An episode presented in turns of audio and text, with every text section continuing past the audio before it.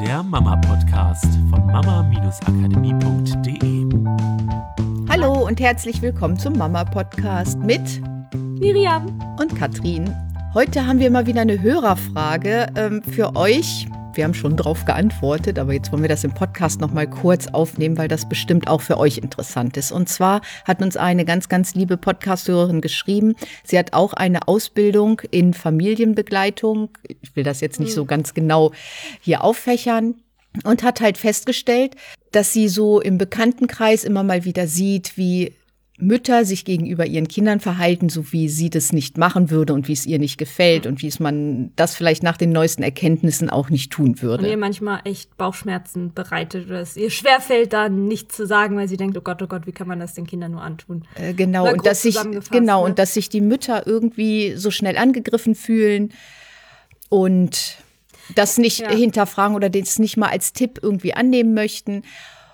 Ich fand Ja. diesen Satz ganz süß. Ähm, also jetzt auch grob zusammengefasst, aber hat sie geschrieben, unter Müttern scheint da irgendwie so ein bisschen so eine andere Schwingung zu herrschen. Weil ich glaube, wenn ich Physiotherapeutin wäre, dann würde mir jeder ungefragt einfach seine Füße vor die Nase halten, ob Oder ich nach Rückenbeschwerden, Oder kannst du genau. mal hier anfassen oder kannst du mal da anfassen.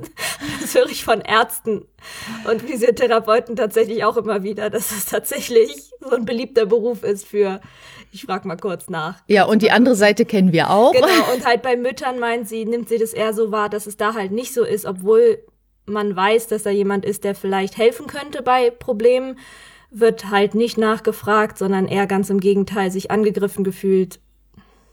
Ja, Genau. Und unser Tipp einmal relax. relax, du kannst ja nicht alle retten. Du kannst nicht alle retten. Ja, und ich kann mir vorstellen, dass das ein Problem ist. Und Ja, ja, klar, ich kenne solche Situationen auch, also Ja. zu Genüge. genau. Und was man verstehen darf, es gibt so eine Vorannahme aus dem Modell von NLP, was auch immer das sein mag, müsst ihr jetzt nicht unbedingt wissen, aber diese Vorannahme ist total cool. Jeder handelt aus seiner besten Option. So, und was wir uns halt immer wieder fragen, auch wenn wir Produkte herstellen, wie jetzt unser Basisprodukt, ist, wie können wir den Eltern überhaupt helfen, aus einer besseren Option zu handeln? So, sie können halt nicht aus ihrer Schleife. Sie haben nicht gelernt, wie man mit Kindern umgibt. Es gibt einen Hundeführerschein, es gibt, was weiß ich, zig Ausbildungen in verschiedenen Berufen, aber was du als Mutter machen kannst oder wie du dich wie du dir andere Wahlmöglichkeiten schaffen kannst oder wie du anders reagieren kannst, das lernt man halt nicht. Es gibt halt nicht diese eine Ausbildung und es kann nicht jeder halt ein Studium machen, weil bis du das Studium beendet hast, sind die Kinder groß, dann kannst du vielleicht noch deinen Enkelkindern helfen oder du fängst auch an, im Bekanntenkreis Ja, rumzudoktern. also ich meine, unsere Ausbildung hat, im- wenn du es im Gesamten siehst, so bestimmt zwei bis drei Jahre gedauert, plus zusätzlich noch die 10.000 Bücher, die wir gelesen haben, in allen möglichen Bereichen, nicht Ja. nur im Bereich Kindererziehung, sondern ähm, aus allem, was irgendwie mit Gehirn und Mensch und Psychologie zu tun hat, plus das Psychologiestudium, was ich ja auch noch nebenbei gemacht habe. Also das ist schon ganz schön viel Zeit, die da drin steckt. Ne? Und es ist klar, dass man als Mutter einfach nicht die Zeit hat, ähm, und die andere Alternativen sind halt heutzutage in der Gesellschaft nicht mehr so da. Wenn ihr euch überlegt, früher war es so, da wurde das von Generation zu Generation weitergegeben. Und das hieß nicht nur von Mutter zu Tochter, sondern einfach im Clan, also in der Gemeinschaft. Da gab es ganz viele Großmütter, ganz viele Mütter, die Erfahrungen hatten, die das weitergegeben haben, die auch geholfen haben tatsächlich bei der Erziehung der Kinder. Da ist generell eine Mutter nie so sehr auf sich alleine gestellt gewesen. Sowohl in der Geburt als auch dann in der Begleitung der Kinder. Weil einfach mehr voneinander gelernt wurde und gleichzeitig auch mehr durch Nachahmung gelernt werden konnte. Ich meine, ganz ehrlich, wo haben wir denn als Mütter heutzutage Vorbilder, von denen wir uns tatsächlich was abschauen können? Ob es jetzt ist, wie funktioniert Stillen? Weil das ist ja auch heutzutage nicht mehr selbstverständlich. Also ich weiß nicht, wann ich das letzte Mal eine stillende Mutter irgendwo gesehen habe. Ähm, und bis hin zu, wie gehe ich mit bestimmten Situationen mit den Kindern um. Es gibt einfach diese Rollenmodelle nicht mehr, weil das viel davon abgeschlossen im eigenen Haus stattfindet oder dann halt im Kindergarten. Aber da sind wir ja auch nicht da. Da sind wir Mütter dann auf der Arbeit oder zu Hause oder sonst wo, ne? Ja, und wenn man das dann auch noch mal extra betrachtet, selbst wenn du was abschauen konntest bei deinen Eltern, das eine oder andere, weil du hast es ja als Kind erlebt, wie deine mhm. Eltern reagiert haben, passt ganz viel gar nicht mehr in die heutige Zeit, weil mhm. es einfach sich so viel verändert hat im Außen, dass diese Erziehungsmodelle gar nicht mehr in die heutige Zeit so gut reinpassen. Ja, und das Einzige, was wir wissen, ist dann vielleicht, so möchte ich es nicht machen. Oder vielleicht gibt es ein paar Einzelheiten, wo wir sagen, das war gut, das übernehme ich auch, nur es ist trotzdem kein komplettes Modell, auch für die Herausforderung der heutigen Zeit. Ne? Digitale Medien, pff, zu unserer Zeit ja. gab es halt gerade mal einen Computer. so.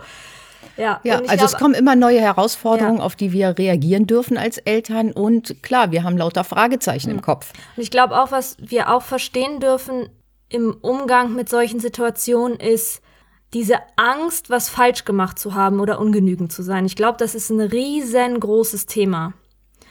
Wenn wir jetzt das Beispiel nehmen, Physiotherapie oder Kindererziehung. Körperlich haben wir ganz, ganz viel Verantwortung abgegeben. Wenn irgendwas im Körper nicht stimmt, gehe ich zum Arzt. Der Arzt wird mir schon sagen, was mir fehlt. Das nehmen wir auch nicht als Angriff, sondern die meisten, also okay, ich manchmal eher vielleicht schon, andere, viele in der Gesellschaft, nehmen das halt eher als, okay, Körper ist der Arzt, der Experte, der sagt mir, was mit meinem Körper schief läuft. Und wenn was schief läuft, dann ist es auch entweder nur zum Teil oder gar nicht meine Verantwortung, ja, ich weil habe ich halt Pech gehabt, genau, es ist halt Stress, ich konnte halt nichts machen. In der Kindererziehung übernehmen viele Mütter, glaube ich, die komplette Schuld für alles. So, ganz egal, was mit dem Kind schief läuft, ist es ihre Schuld. Sie haben irgendwas falsch gemacht. Und dabei geht es nicht um Verantwortung, sondern tatsächlich um Schuld.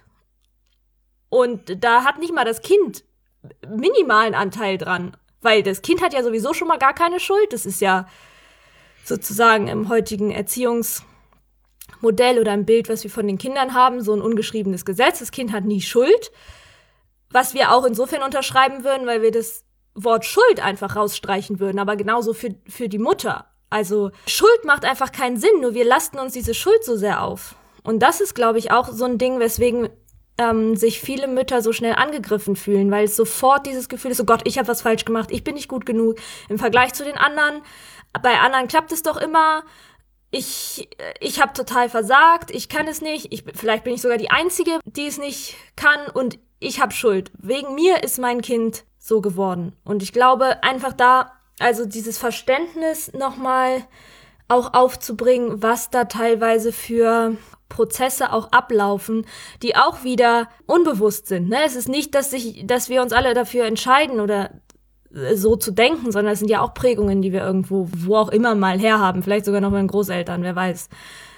Unsere Vision wäre ja, dass jeder in der Lage ist, sein Familienleben richtig geil zu gestalten, dass er weiß, wie er die Kinder am besten begleitet. Und also das ist so, ja, unsere Vision, weil ich kann mir vorstellen, dass einfach, gerade wenn die Schuld auf den Schultern lastet, diese Freiheit wieder zu spüren, dass das halt nicht so ist und zu wissen, wie man in jeder Situation handeln kann. Und das ist doch das, was wir wollen. Und wir wollen nicht die anderen, ähm, den anderen aufzeigen, hier kannst du es besser machen, wenn sie sich angegriffen fühlen. Ich möchte ja gerne ihnen zeigen, wie sie es mhm. anders machen können, wenn sie zu mir kommen und weil sie es einfach wissen wollen und ja, und ich glaube, dass das auch ein wichtiger, einfach ein wichtiger Punkt ist, dass wir das als Menschen auch brauchen, selber Erfahrungen zu machen. Das heißt nicht, dass Tipps nicht wichtig sind und dass wir keine Leute brauchen, die in der Beratung helfen oder so. Also Anlaufstellen brauchen wir immer. Nur ich glaube, dass es auch oft Punkte gibt, wo wir als Menschen einfach selber diese Erfahrung machen wollen wenn ich jetzt das tue, was ist das Ergebnis, was dabei rauskommt? Und wenn es nicht funktioniert, was kann ich stattdessen tun?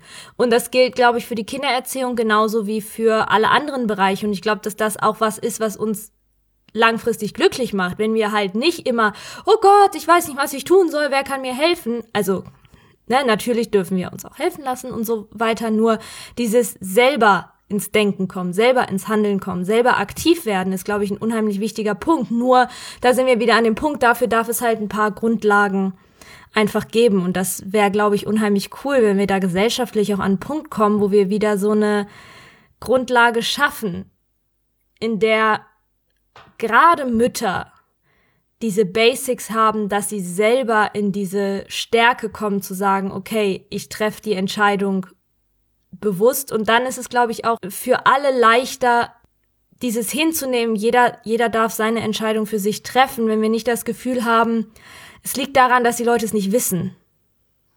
Ja, und auch dieses Wissen, wo du gerade nochmal Wissen sagst, Wissen in die Anwendung zu bringen.